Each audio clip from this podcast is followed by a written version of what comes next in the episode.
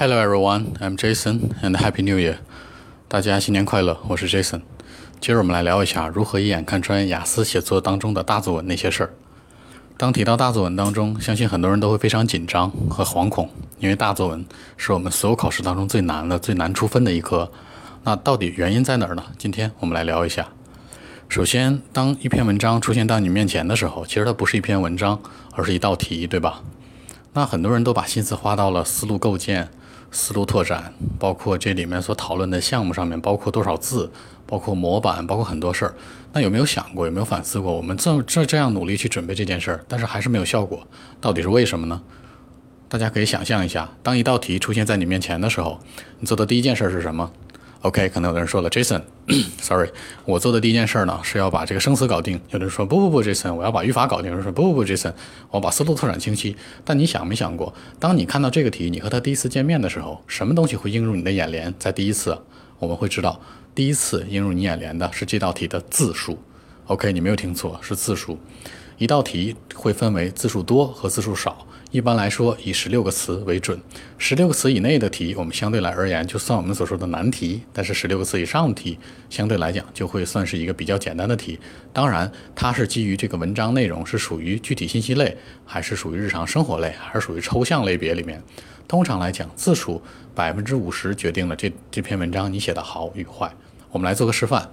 第一个，先来看一个常见类的空间研究的题，花钱的问题啊，政府应不应该这样做？一个政府行为。好，这道题原题大概是这样的：呃，millions of dollars are spent on space research every year. Some people argue that the government should pay the money on some areas, such as improving the living standard of a citizen's life. What is your opinion? 有人觉得说，政府你看每年花这么多这么多钱啊，这样多的钱，sorry 东北话，花这样多的钱在这个空间研究上，跟我们没什么关系啊，应该把这个钱发花。 发放到老百姓手中，让老百姓提高一下他们的福利待遇，就这样的一道题。我们刚才会粗略统计一下，这道题的字字数是肯定大于十六个的。那这道题第二，这道题是不是生活类的题？因为它是涉及到老百姓生活的，它相对而言就是一道难度居中偏简单的题。而第二道题是这样的：Some people think that raising pet is good. What is your opinion？有人觉得养宠物特别棒，你怎么认为啊？就这样一道题，它的字数纯题干的字数可能真的没有超过十六个字，甚至是远低于十二个字的，对吧？那这种题其实非常难，难在哪儿？你需要花时间去想、去总结、去做很多很多的事儿。但是当你看到这个题的时候，第一眼你心里要有一个准备，OK，这道题我可以 handle 住，这道题 OK，I cannot do it，我我做不好。